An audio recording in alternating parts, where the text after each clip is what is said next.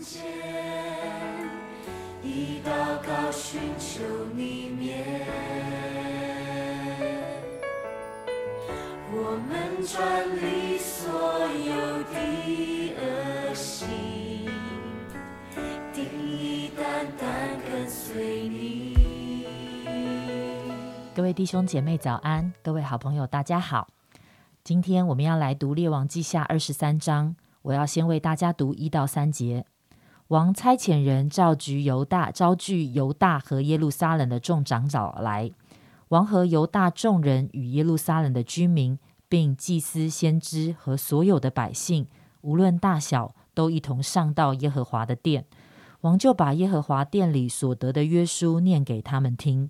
王站在柱旁，在耶和华面前立约，要尽心尽性的顺从耶和华，遵守他的诫命、法度、律例，成就这书上所记的约言。众民都服从这约。接着我要读二十一到二十五节。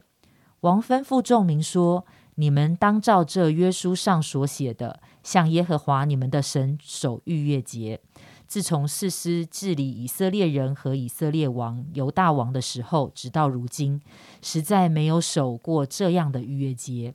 只有约西亚王十八年，在耶路撒冷向耶和华守这逾越节。凡犹大国和耶路撒冷所有交鬼的、行巫术的、与家中的神像和偶像，并一切可憎之物。约西亚尽都除掉，成就了祭司希勒家在耶和华殿里所得律法书上所写的话。在约西亚以前，没有王向他尽心尽性尽力的归向耶和华，遵守遵行摩西的一切律法。在他以后，也没有兴起一个王向他。今天在我们当中分享的，仍然是冯贵正传道。好，弟兄姐妹平安，大家好，谢谢明山为我们读的这段经文。今天我们进入到列王记下二十三章。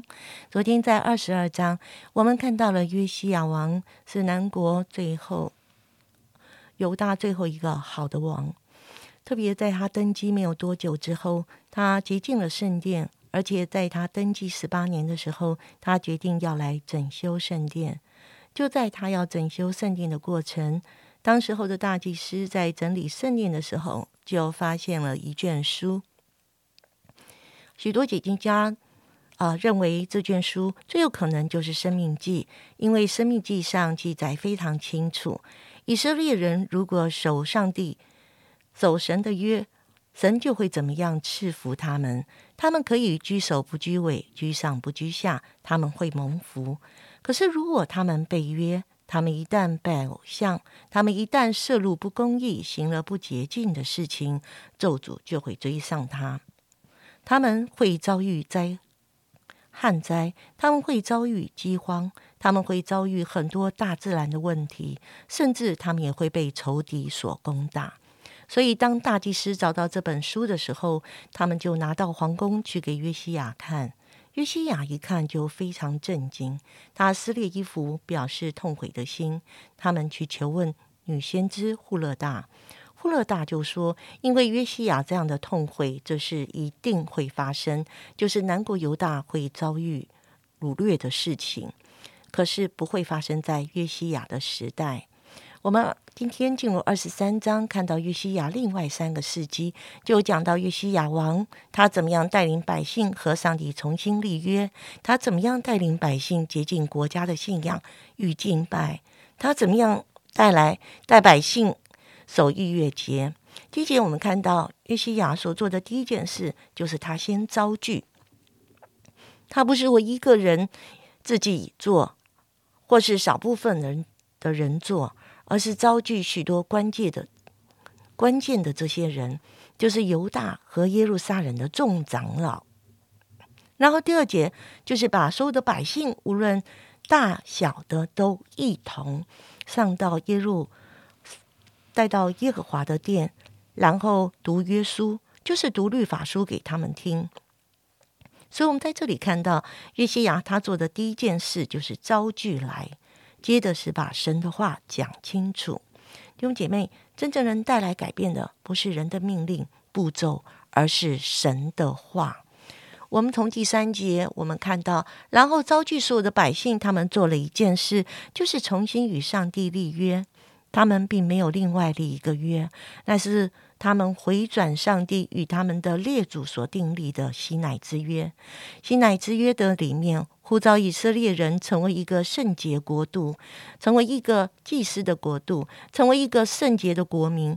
也就是说，他们要在列国、列邦、列祖中间活出分别为圣的生活，而且他们要谨守遵行上帝的律律典章。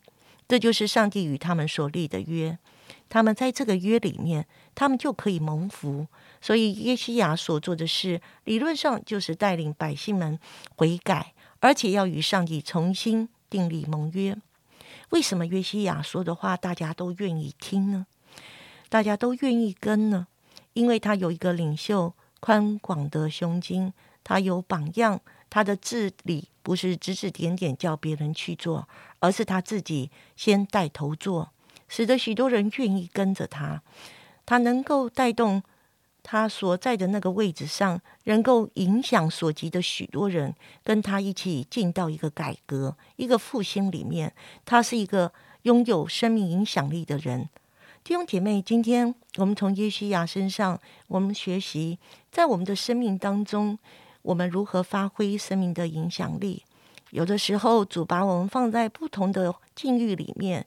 也许在我们的环境当中有许多的基督徒，我们可以一起同心祷告。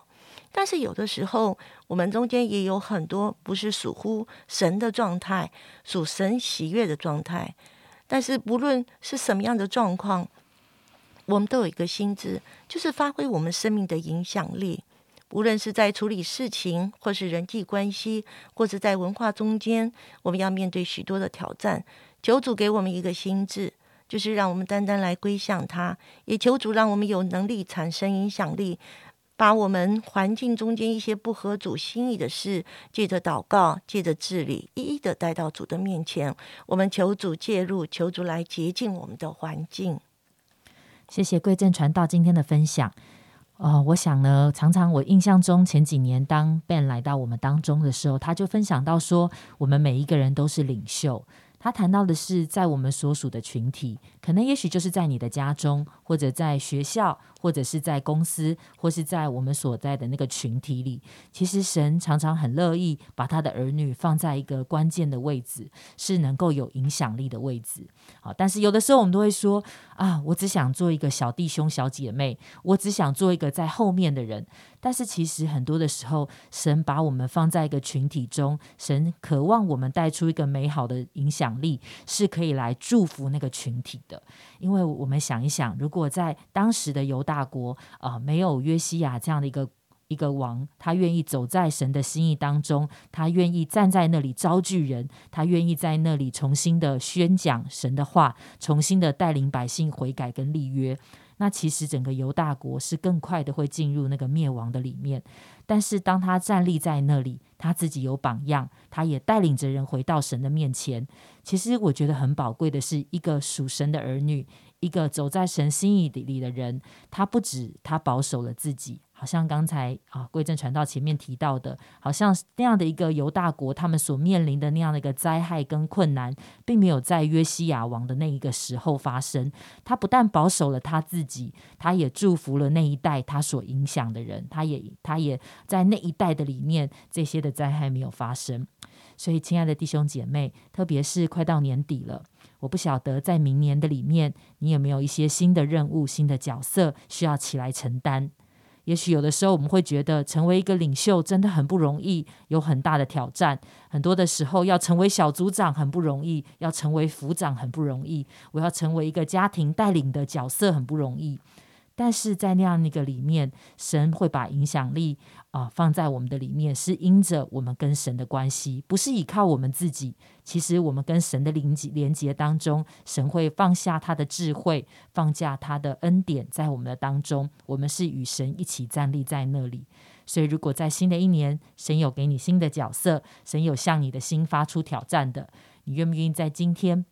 就来回应神，是你愿意来成为一个来祝福这个世代、祝福这个群体的人呢？亲爱的主，我们感谢你，主啊，因为主你把我们摆在这个世界上，主啊，你就是要使我们可以来祝福这个世界。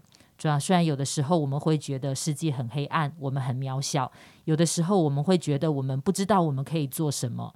耶稣，但是我深深的相信，你要来祝福每一位属于你的孩子。主啊，在我们的角色，在我们属所属的群体中，主你要使我们可以带来祝福，带来更新，带来改变。主啊，就从我们跟你的关系重新的恢复跟更新开始。耶稣，在新的一年，求你来祝福我们的弟兄姐妹，在你给我们的新的任务挑战中，我们可以勇敢的来回应你跟承担。谢谢爱我们的主，祷告奉主耶稣基督宝贵的名求。Amen.